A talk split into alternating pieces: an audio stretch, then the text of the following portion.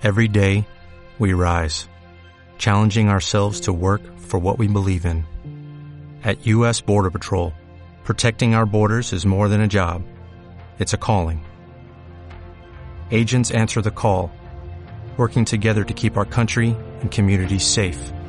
If you are ready for a new mission, join U.S. Border Patrol and go beyond. Learn more at cbp.gov/careers. Consultas sobre jubilados, pensionados, problemáticas de la mujer con perspectiva de género, además adolescentes, derechos del niño, discapacidad y adulto mayor. Quisiera buenas noticias. Estamos en contacto con la conducción de Inés Halm, miércoles de 17 a 18 horas por Radio X.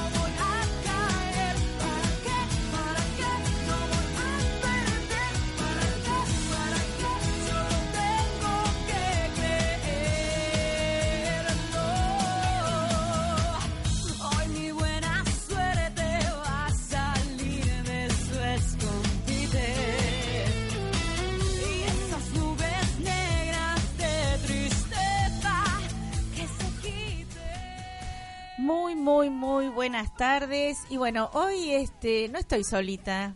Hoy me está acompañando el profesor Oscar Salón. ¿Cómo te va, Oscar? ¿Qué tal? Buenas tardes. ¿Todo bien? Muy bien, muy bien, gracias a Dios. Bueno, dentro de un ratito vamos a charlar con él porque realmente hay temas bastante importantes de orden local eh, y que él los explica tan bien, pero tan bien, es tan técnico y tan claro para explicar los problemas que tenemos acá, ambientales, problemas de agua.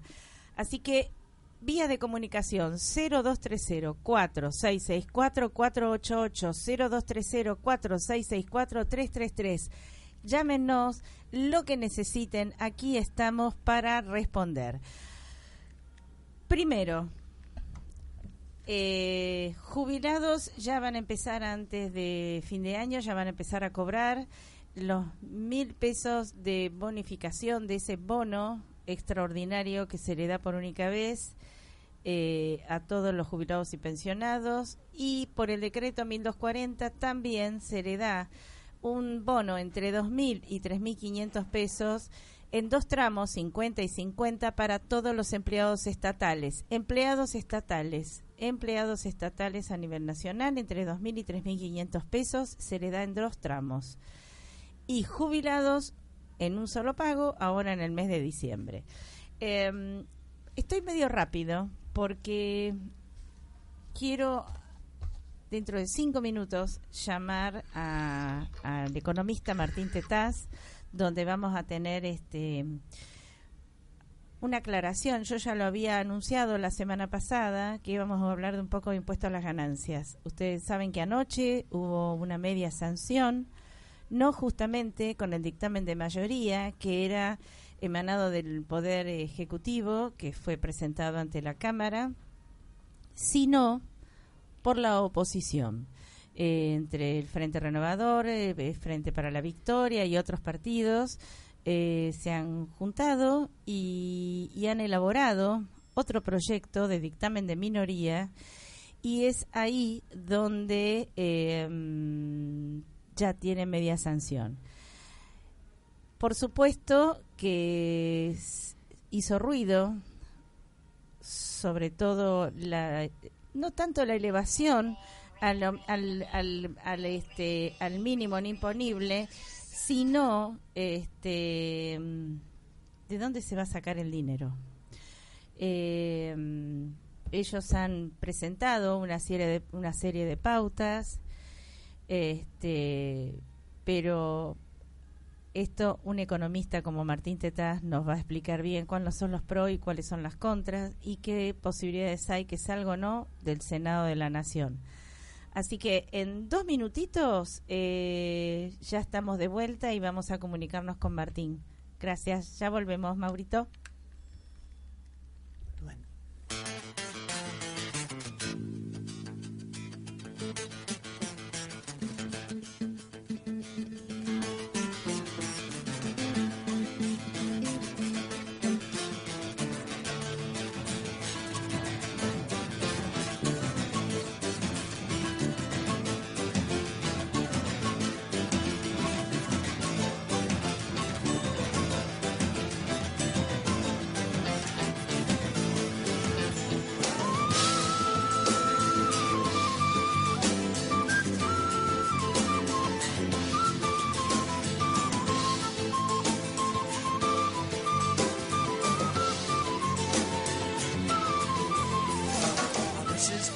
Pienso que todo está perdido, hacia alguna de las formas de la muerte. Me pego un tiro con una palabra que alguna vez me fue tan transparente.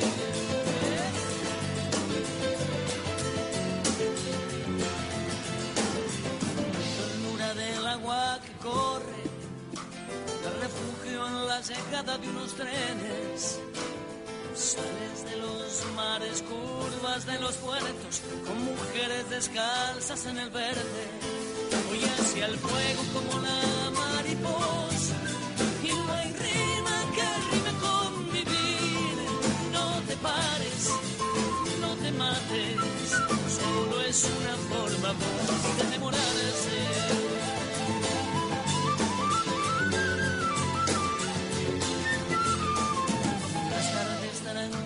Cuando extraño todo. Pienso que todo no es lo que perdí. Una rosa de fe y a una costa de perder. Se pierde pero se gana. La lucha es igual igual contra uno mismo. Y eso es ganarla. No te pares, no te mates. Solo es una forma más de demorarse.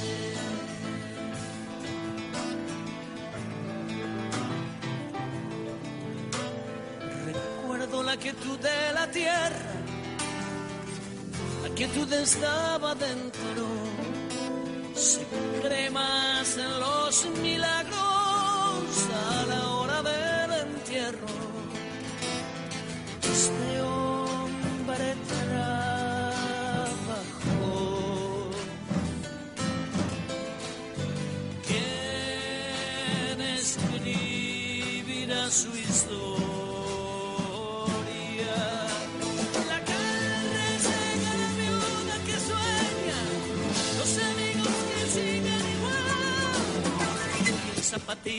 El florero vacío. Quién sabe si se puso a pensar para qué vivo.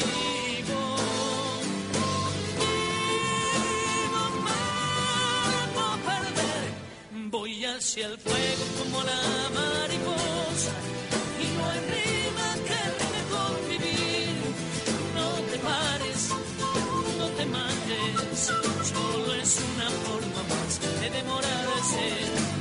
No te mates. Solo es una forma de demorarse. Solo es una forma de demorarse. Solo es una forma más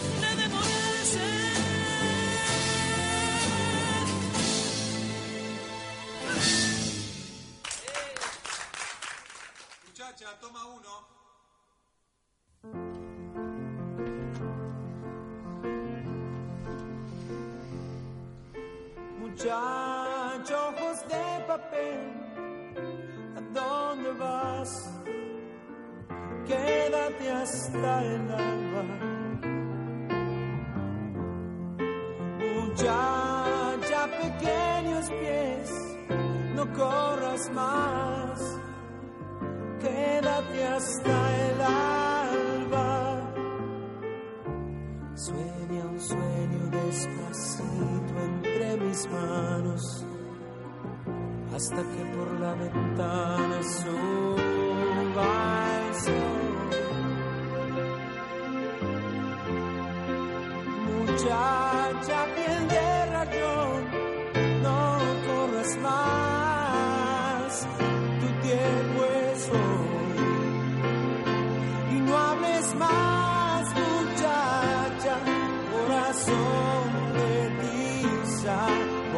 Todo duerma, te robaré un color. Y no hables más, muchacha, corazón de tiza, cuando todo duerma, te color.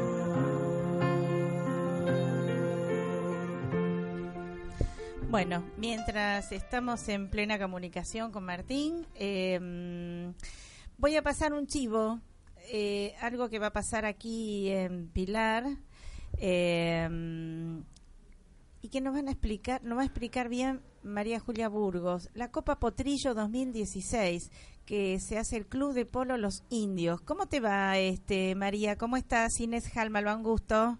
Buenas tardes, Inés, un gusto. ¿Cómo te va? Bueno, contame qué es esta Copa Potrillo 2016.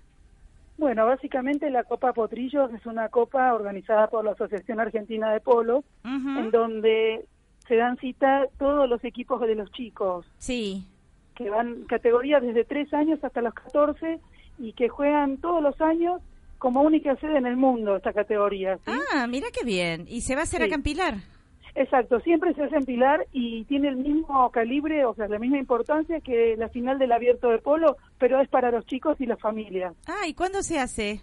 Esto se da el día lunes 12 en la Ah. Asociación Argentina de Pilar, ahí en, en, en- en el kilómetro 50, Ujú. cerca de estancias. No sé si la gente de Pilar seguramente se ubica. Ah, están cerca de Estancias de Pilar. Sí, sí, sí, sí. Sí, un poquito más de de kilómetro Polo. 50. Así es. Ajá. Ajá. Está, está todo bien señalizado desde el acceso norte Sí. y lo importante de esa fecha es que vamos a estar presentando con nuestra familia la llegada de los caballos Gypsy Banner, que son una raza de caballos que llega por primera vez a nuestro país y que, son divinos. Tengo que ir a conocerlos. Ya tuve que, ya la otra vez iba a ir y no pude. Tengo que ir a conocerlos.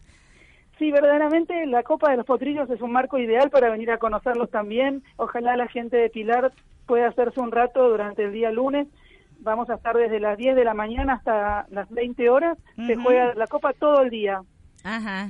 La entrada es libre y gratuita y nuestros caballos Gypsy Banner fueron invitados por los organizadores para hacer una nota de color y para divertir a los chicos entre partido y partido. ¿Qué característica tienen? ¿Son son petizones y, y medios con, con, con, con... Contanos un poco, porque yo los vi en foto. Sí, básicamente el formato del caballo es parecido en, el- en la robustez y en la conformación física al percherón, al percherón francés. Ujú. ¿sí? Eh, son conjunto con el percherón las dos únicas razas de sangre fría, quiere decir de, de temperamento muy calmo y con una mansedumbre notable. Ajá. ¿eh? Son las dos razas. Nosotros compartimos con el percherón eso y la forma del caballo es bastante parecida. Ah, mira vos. La, la diferencia es que nuestro caballo, el Gypsy Banner, tiene muchos más abundantes pelos, tanto en crin, cola y en las patas. Y por otro lado, admite ser montado con una silla. O sea, el, ca- el caballo percherón básicamente es un caballo de tiro y el Gypsy Banner, aparte de ser de tiro, se lo puede montar porque es mucho más versátil y flexible. Mira ¿no? vos, mira vos. Y son bajitos, ¿no? No son muy altos.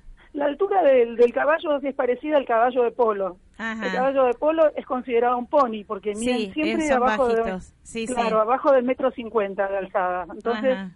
Es muy lindo porque es un caballo que no da miedo porque no es tan alto ni tan grande.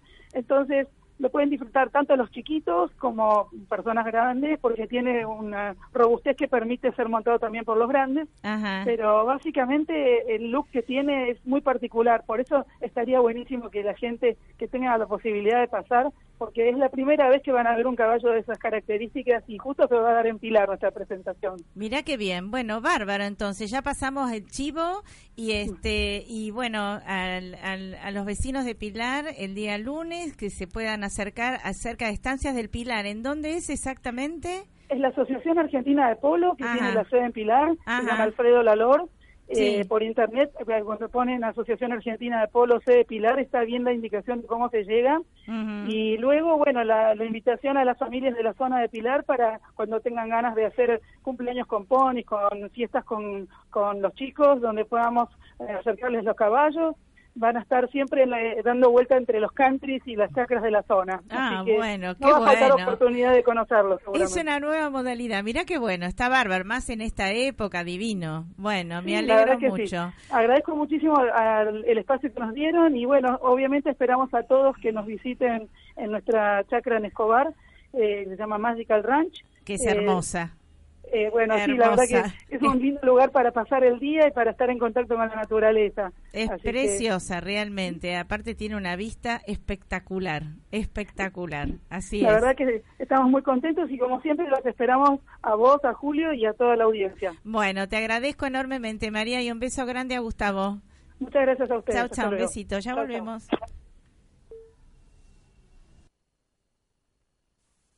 Muchacha, toma uno.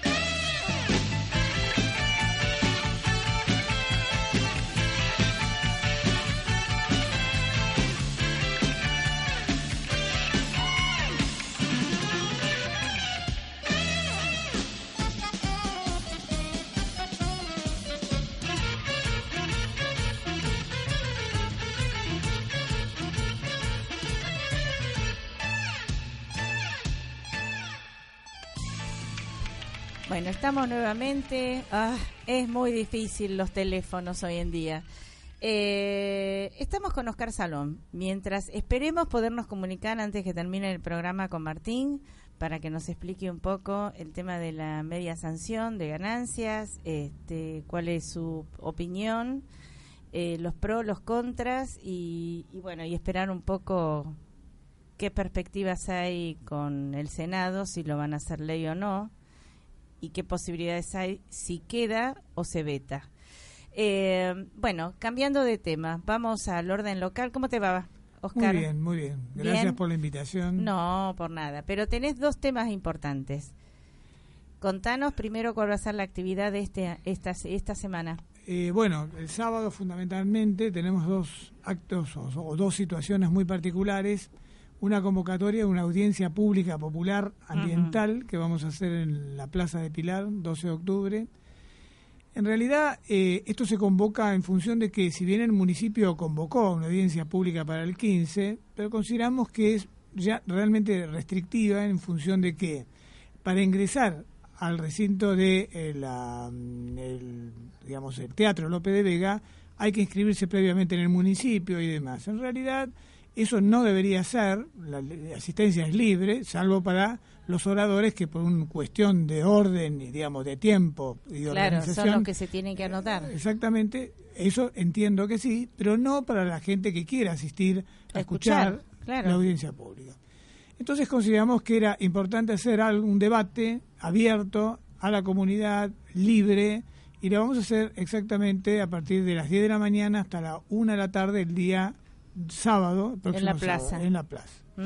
Bueno, los temas, obviamente, que se van a tocar ahí van a ser temas justamente temas ambientales, como es para del Gallo, que es un tema que venimos tratando hace bastante tiempo, que ya tiene ciertas resoluciones, como la declaración de emergencia ambiental de la zona, cambio de zonificación de la zona, como se ha hecho a través de la ordenanza que presentamos, y, de- y además, bueno, todo lo que es el tema a futuro de todo ese, ese lugar en función de esas industrias, ¿qué van a hacer? ¿Se pueden adaptar a la segunda categoría o se tienen que erradicar? Bueno, todo un debate que viene por delante. Y otro tema que vamos a charlar, porque ya lo tenemos eh, encima, que es el cierre del contrato, la finalización del contrato de Sudamericana de Aguas, que es el 31 de diciembre, a la cual no hemos escuchado ninguna opinión, por lo menos certera, de qué piensa hacer el municipio con respecto a esto. Nosotros ya venimos hablando de este tema con concejales desde el año pasado. Es más, se creó una comisión en el Consejo Deliberante por los propios concejales el año pasado para tomar el tema de Sudamericana. Yo pregunté si había alguna resolución que se había sacado. Me dijeron que no conocían si había Ajá. alguna resolución. Este año también no es la misma, es otra aparentemente, pero tampoco hay un informe que hayan hecho los concejales con respecto a esto. Ellos han aprobado un, eh, por lo que sea, un pedido de informe al intendente sobre el tema sudamericano. Nosotros el 8 de mayo, Sí. exactamente, iniciamos un expediente en el municipio. Hoy Sí. ya hace o exactamente un mes, es decir, mañana, pero en realidad se cumple hoy el mes, y no hemos tenido ni siquiera ni un llamado para decir, bueno, queremos sentarnos a hablar sobre todos los puntos que hemos planteado, que son, digamos, objetivamente comprobables y aparte necesariamente debatibles a futuro de lo que va a ser el servicio de agua y cloaca en.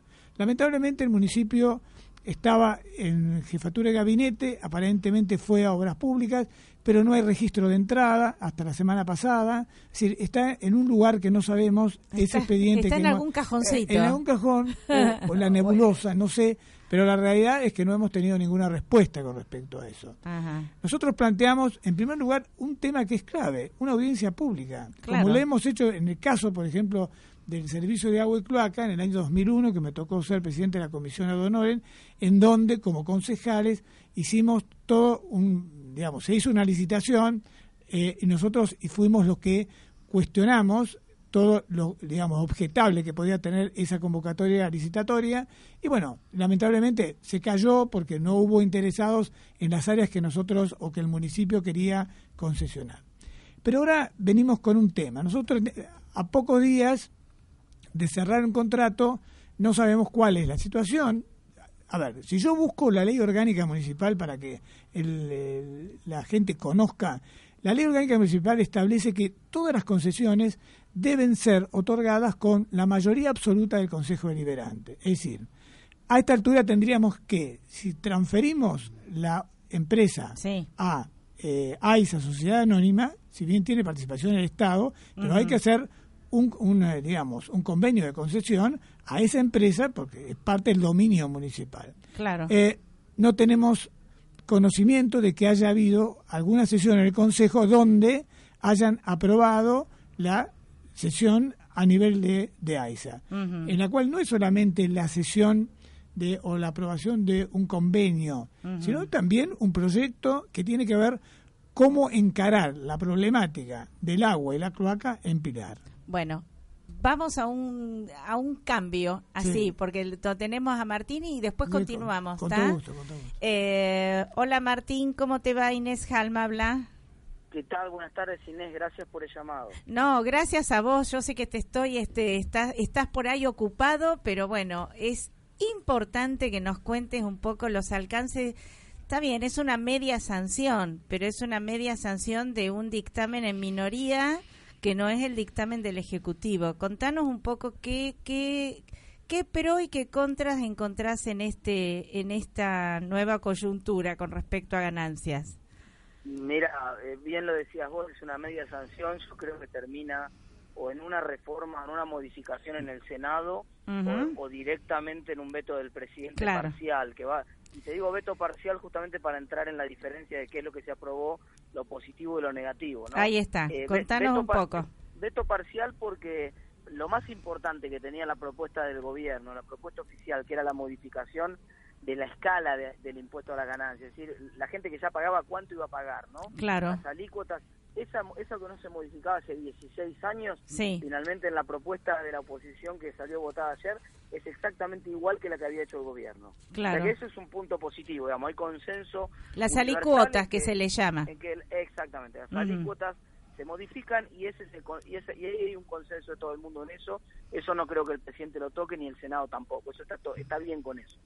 El mini- el famoso mínimo no imponible que la propuesta del gobierno era un poco más amarreta para decirlo en un lenguaje coloquial y que la gente entienda y que la propuesta además era un poco más demagógica en la otro en otro extremo terminó saliendo una cosa más intermedia. Finalmente terminó saliendo el piso de 33 mil para soltero y 44 mil para casado con dos hijos. Parece un piso bastante razonable. Podría ser que el, que el senado lo modifique un poco lo baje un poquito podría ser que, que lo vete el presidente, pero la verdad que eh, eh, ya está, me parece que ese tema también va a quedar bastante saldado. Donde hay más problemas, Inés, es en el tema de la catarata de impuestos que crearon Totalmente. para el agujero fiscal. Yo me quedé anoche hasta las una del- de, de- de la madrugada, este que lo vi por, por, por internet a la noche, pero es impresionante. Bueno, esos impuestos nuevos, el problema que tienen es que son expresiones de voluntad, que después en la práctica te termina saliendo el tiro por la culata. Te pongo un ejemplo concreto. El, el famoso impuesto a los plazos fijos. ¿no? Sí, sí, sí. En, en primer lugar, no tiene sentido en un país en el cual hay mucha inflación y los plazos fijos no te cubren ni siquiera la inflación, porque no es que vos estás ganando plata, vos estás en realidad recuperando con el plazo fijo menos que la inflación. O sea, no estás perdiendo de movida. Si encima, ¿qué te van a cobrar? Impuestos sobre las pérdidas. digamos. Claro, no Y pones más plazo pagar, fijo. No tiene sentido no poner más plazo fijo. Claro. Pero lo, lo que termina ocurriendo en la práctica, muy probablemente, es que los bancos van a tener que ofrecerle una tasa de interés más alta a los depositantes Claro. para que los depositantes estén dispuestos a pagar ese, ese a, a recibir un interés neto que lo justifique, digamos, sabiendo que van a tener que pagar impuestos.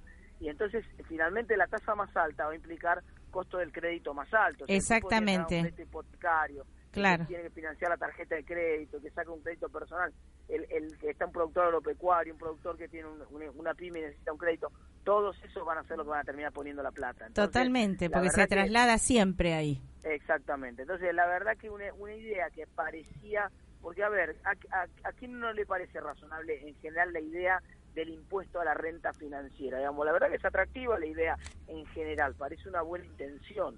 El problema es que en la, en la práctica prácticamente no hay renta financiera en Argentina y puesto como está el impuesto termina generando más problemas que soluciones, ¿no? Claro, claro, claro. Y Lo hoy, mismo pasa con el juego, mira, el impuesto al juego, el segundo impuesto que es el impuesto al juego.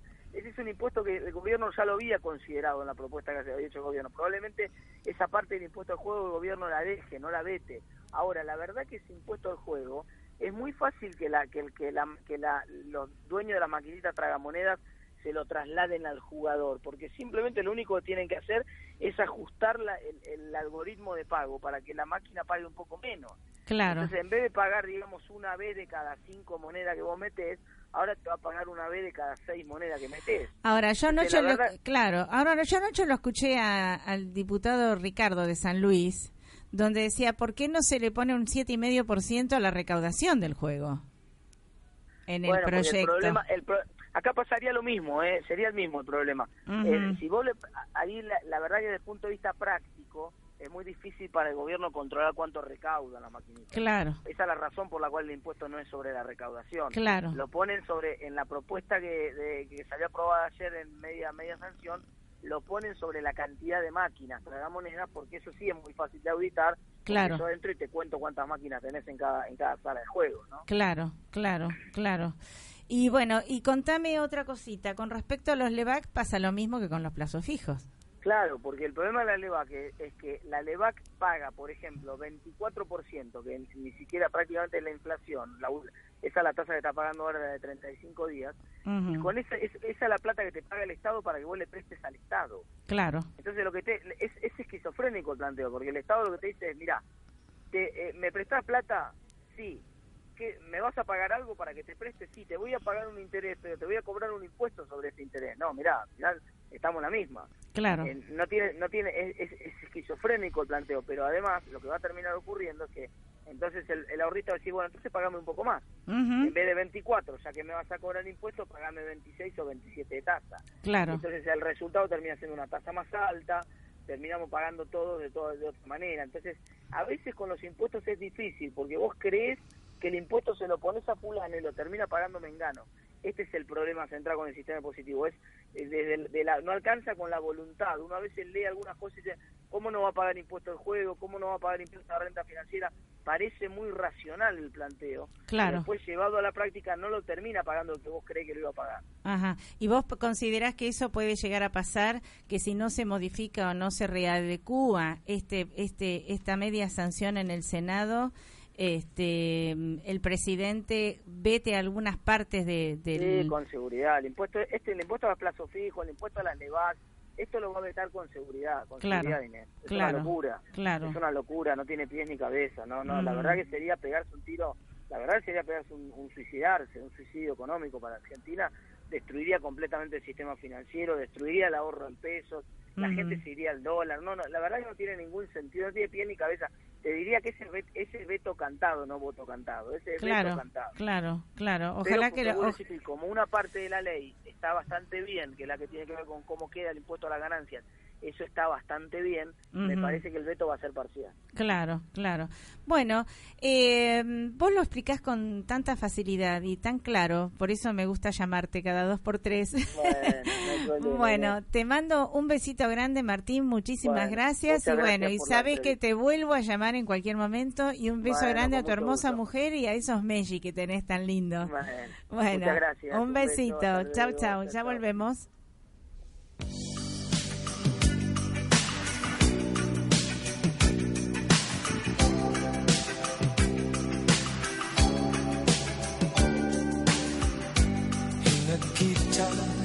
Cold? In your little corner of the world, you could roll around the globe and never find a warmer soul to know.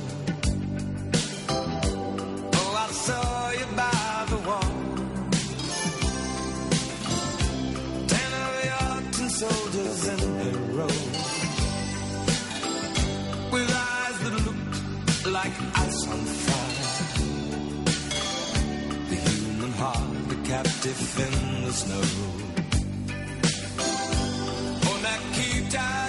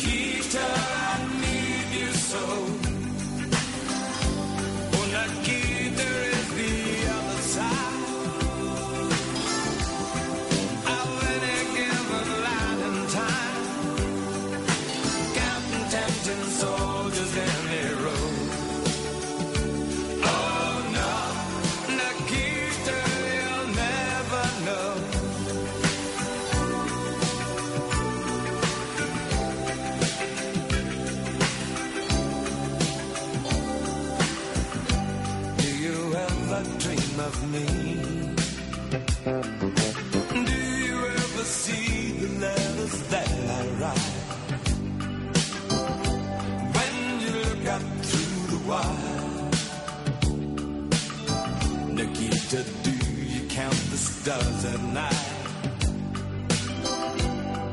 And if there comes a time, guns and gates no longer hold you in.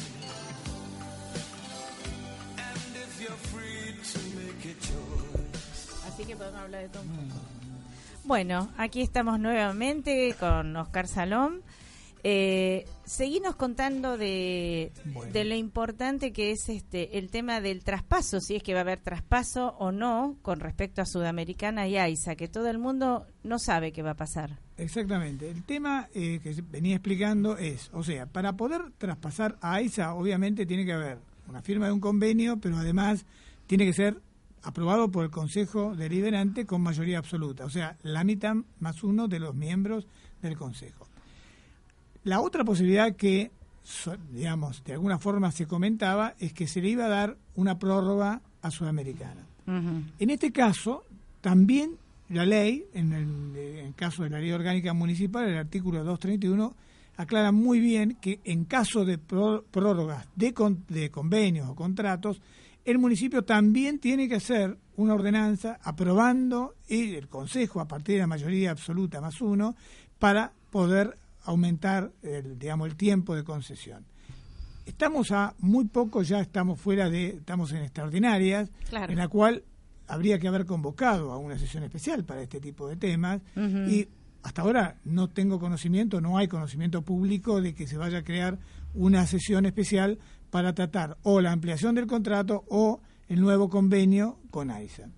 Así que bueno, lo que vos estás planteando es posible, que el municipio quede a cargo de la administración de todo lo que es servicio agua y cloaca, dado que es municipal y es absoluta responsabilidad del municipio. Yo lo que quiero aclarar también acá es que hemos llegado a un punto donde, bueno, la empresa sudamericana después de 25 años ha dejado un gran déficit en la obra que tiene que ver con agua, que Sí. tiene que ver con cloacas en el partido de Pilar, pero acá la empresa muchas veces se la marca a la empresa como la culpable, pero en realidad eh, también la ley orgánica municipal establece que el municipio es el responsable El control. el que debe hacer el control Claro. de tanto la calidad del servicio en función de calidad de agua, el tratamiento de fluentes cloacales, pero además de las inversiones que la empresa se comprometió, se comprometió en el año 1991, se comprometió en el año 2004 a hacer una cantidad de inversiones también y a ver quién fue realmente el que controló que eso se haya hecho y de acuerdo Ahora te quiero hacer una pregunta, porque hubo muchos cambios en, en, en los ravioles de, de la estructura municipal. Eh, esto depende de obras y servicios públicos, no sé cómo se llama ahora, porque como siempre le van cambiando los nombres Sí. a los organismos, a, lo- a a los ravioles, como yo digo, a la estructura. eh, vamos a vamos a lo normal. Sí, Eh, debería corresponder a... Porque en realidad, a ver, depende de varias áreas, porque todo lo que sea contable, Claro, administrativo, eh, podría es- depender eh, del área de Hacienda, Claro. todo lo que sea obra, redes, eh, sería obra pública. En realidad hay varias áreas de competencia, inclusive en el caso cuando yo fui secretario de Medio Ambiente, nosotros teníamos bajo estricto control todo lo que era calidad de agua. Claro. Yo monitoreaba los 26, 27 pozos que tenía, los parámetros de calidad de agua que estaba brindando, con todos los parámetros que podíamos medir.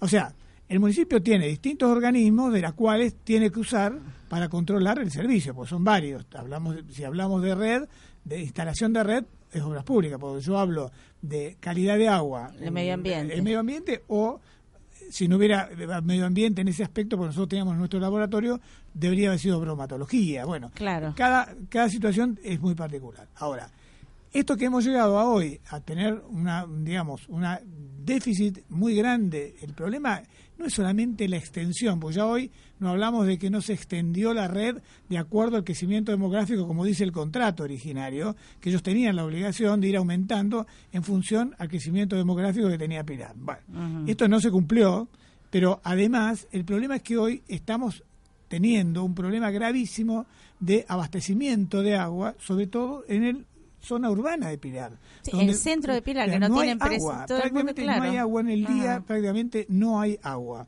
Esto es obvio. A ver, cuando uno planifica, eh, a ver, es una obra de 60 años atrás, donde si bien estaba hecho con una enorme, digamos, proyección hacia adelante, porque estaba calculada, pero nunca a nivel del crecimiento que hoy tiene demográfico el casco urbano, con edificios de muchísimos pisos, donde hay enorme consumo de agua, como gran cantidad de fluentes cloacales que también tienen que ir por un mismo caño que se creó, se construyó en aquel momento. Ahora, yo lo que digo es una cosa.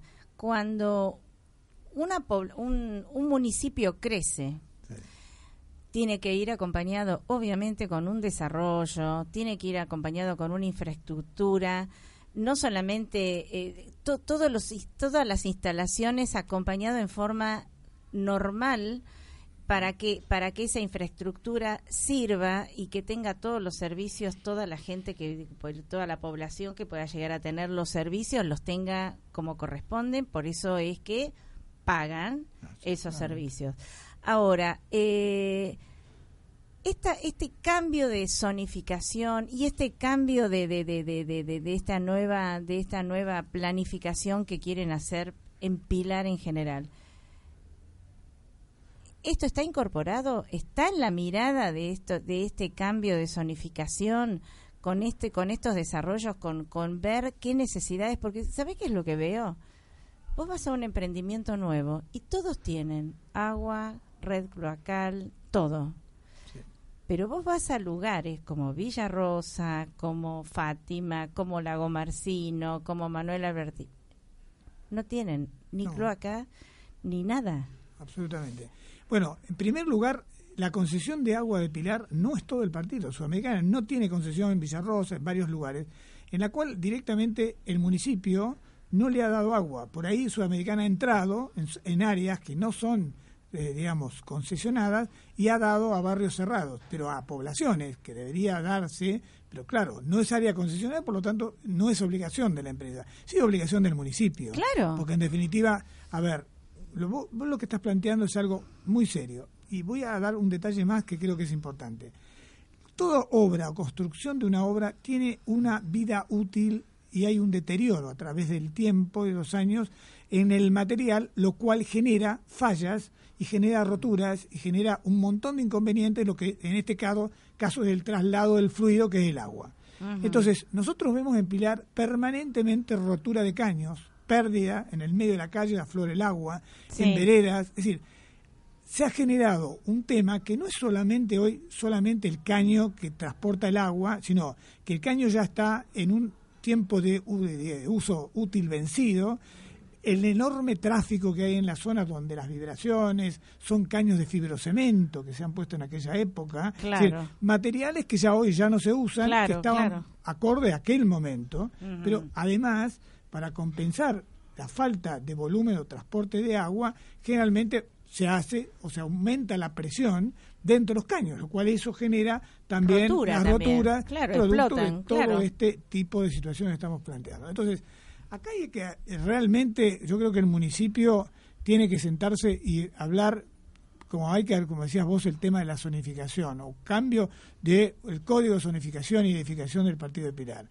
Es un tema sumamente complejo, en lo cual hay que armarlo con equipos de gente, técnicos, especialistas, ONG, o sea, gente que tiene que ver con el conocimiento técnico, pero también con la gente que vive en Pilar y sabe y conoce qué es lo que pasa en cada comunidad, cuáles son las dificultades. Por eso, una de las cosas que yo planteé hace bastante tiempo al municipio era que si la concesión por esas circunstancias no se renovaba a Sudamericana, el municipio tenía que ingresar ya a Sudamericana y con- empezar paralelamente con Sudamericana a trabajar para entender la problemática que, tiene- que tiene Sudamericana, porque Claro. el municipio tiene supuestamente gente que controla. Ahora, tiene la información acabada de cómo están realmente las redes, cómo están las plantas de tratamiento cloacal que tenemos, en qué condiciones están, cuál es la, la realidad. Hay una cosa que también eh, la gente por ahí eh, es mm, desconoce.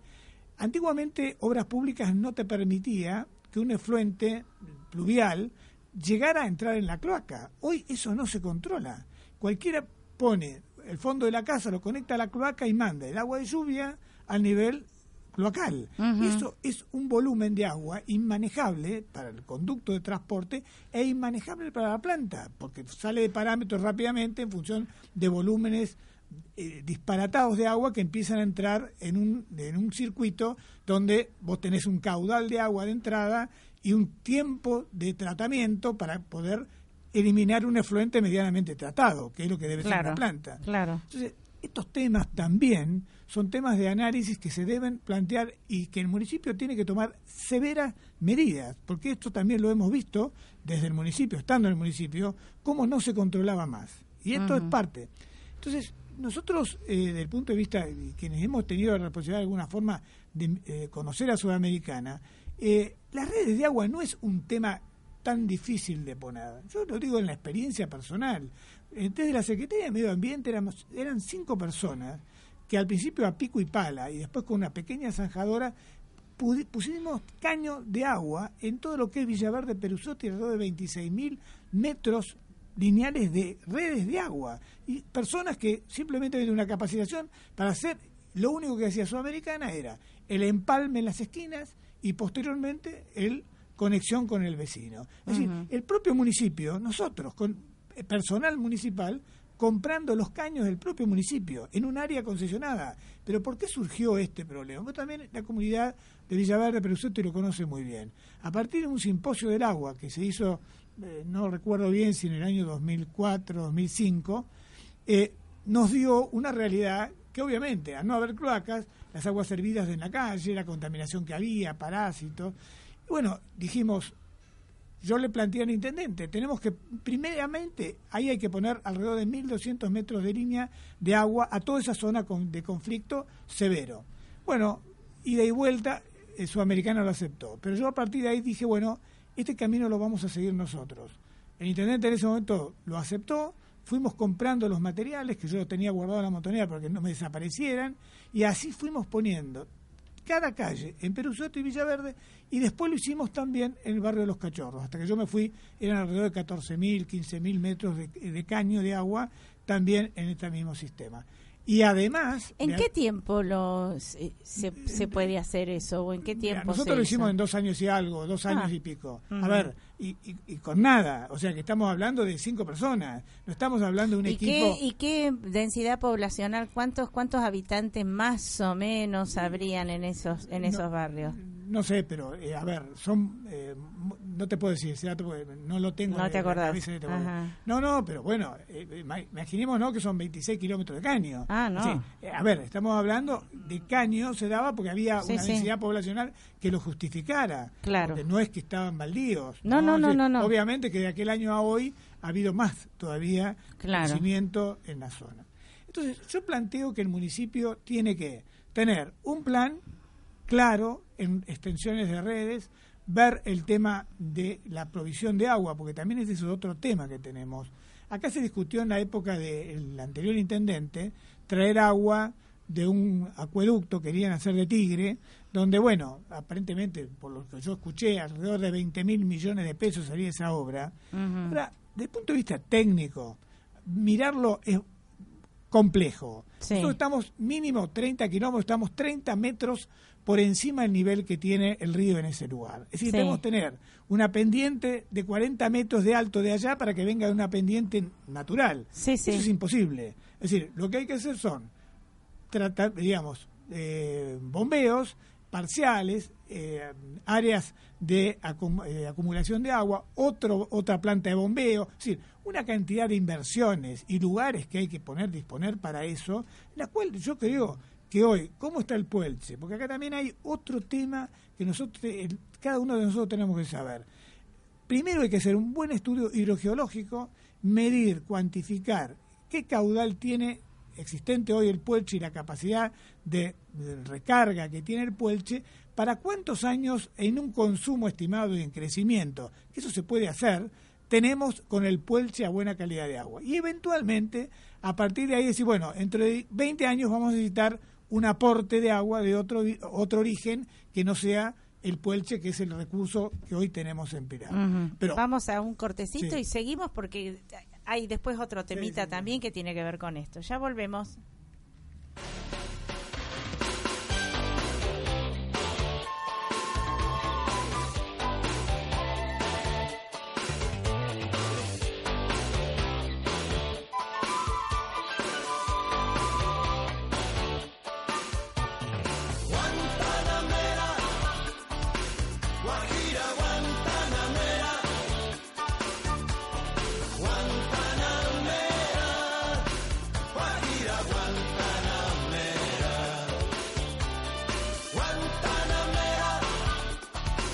Guajira Guantanamera, Guantanamera, Guajira Guantanamera. Sale el hombre en loca gira, sale a recorrer el mundo. Sale el hombre en loca gira, sale a recorrer el mundo. Bueno, aquí estamos de vuelta. Hago un corte porque para que tome agua, porque ni siquiera toma agua. Porque hay tantos temas, tantos temas realmente importantes que tienen que ver con, con, con la calidad de vida que tenemos, que, nec- que necesitamos los ciudadanos de Pilar. Exactamente, exactamente. Y bueno, y nosotros, otro de los temas que tenemos, eh, que estamos, por eso se convoca este sábado a las 17 horas en, eh, en la plaza de Derqui Sí. a eh, una, un gran evento cultural con el tema del medio ambiente, sobre el tema matadero y basural, que está pegado al arroyo Pinazo, en la Todo, cual... ju- todo junto. Sí, porque la verdad eh, tenemos varias cosas ahí, ¿no? Primero el matadero que aparentemente a partir de todas las acciones que hemos hecho en La Plata y toda la, digamos, la audiencia pública que hicimos en la Cámara de Diputados de la Sí, Nación sí, sí. y demás, hemos logrado que, bueno, hoy ya se haya salido de discusión por el momento. Pero además de eso, tuvimos otra noticia, que la cual ya fue presentado y aprobado el otro día, un proyecto que presentamos nosotros acá en el Consejo, es sobre un canal aliviador de Moreno que también venía a desconectar, a conectar el agua al arroyo Pinazo, que sa- no sabemos las graves claro. consecuencias. Sí, sabemos, van a ser graves consecuencias a Pilar. Bueno, también ese es otro de los temas que mañana se va, el sábado, perdón, se van a plantear dentro de lo que es este evento. Y en realidad, eh, sí, el tema del medio ambiente y otro tema que obviamente Derqui, Derqui tiene pendiente, ¿no? Y vu- vuelvo a Sudamericana y al municipio. 25 años de una concesión y de un control de una concesión donde no se puso un caño de cloaca en una localidad más de 100.000 habitantes. Es decir, creo que estamos en una necesidad ya real de ponernos a trabajar en serio. Y obviamente en 25 años no se ha hecho. Apenas unos metros de caño de agua que le está dando unas pocas manzanas contra semejante inmensidad de lo que es Ahora, eh, yo digo una cosa, estoy pensando, ¿eh? desde, desde mi ignorancia a nivel provincial. ¿No hay una auditoría de la provincia para, para hacer un, un seguimiento y control con todo este tipo de concesiones que se hace desde el municipio? ¿No, no ameritaría una auditoría? ¿Te acordás como lo habíamos? Nosotros es un proyecto, Sí. ¿te acordás de la auditoría y el Tribunal Sí. de Cuentas para ir controlando exactamente todo? Sí, sí. Ese lo tenemos que volver a refrotar y lo tenemos que volver a presentar. Pero, ¿por qué hay que armar un organismo auditor de concesiones o de, contra- de empresas que se contratan y den servicio? Como Tenemos la varias. eh, Teoría General de la Nación, Pero por ejemplo, no- pero eso se puede hacer tranquilamente, no hay que no se necesita una modificación de ninguna de, de, de, de- ninguna una ordenanza se or- crea un organismo de control de todo lo que son servicios privatizados. Tenemos la basura, tenemos eh, los el control de luz alumbrado público. O sea, Perdón, todo y el presupuesto en general. por supuesto, todo analizarlo, digamos, desde lo técnico. No, a ver, acá hay un error que ha- se ha tenido mucho en Pilar, en la mayoría de los lugares, es que todo se, digamos, se controla de, muy, de una mirada política. No, estos temas son técnicos, donde uno tiene que saber quién está controlando, qué cosa controla y si sabe controlar lo que está haciendo. O sea, cuál es el objetivo. Y bueno, eh, yo creo que esto hay que hacerlo, por eso también, como decías vos, lo hemos plan- planteado ya en la otra gestión. Claro, sí, sí, tenemos que volverlo a hacer de vuelta, Obviamente. porque pensamos que iba a haber una una Sí. una gestión o una mirada diferente o un cambio diferente, pero hasta ahora no vemos, yo por lo menos no veo tanto cambio. Está bien, este, es un año, pero ya es un año. Es un año, yo creo que Es un año. los pasos hay que darlos desde entrada, porque después Claro. es muy complejo. Y yo creo que dentro de todo lo que tenemos, eh, digamos, estas medidas son las que pueden, con una nueva concesión de agua, eh, eh, tenemos que ponernos a discutir seriamente el proyecto de Pilar, a ver cómo salimos del lugar que estamos hoy, que no es sencillo a partir de la problemática que estamos hablando de la falta de agua, por eso no se resuelve, dice, ah, voy a poner un caño. Poner un caño en Pilar significa inhabilitar una calle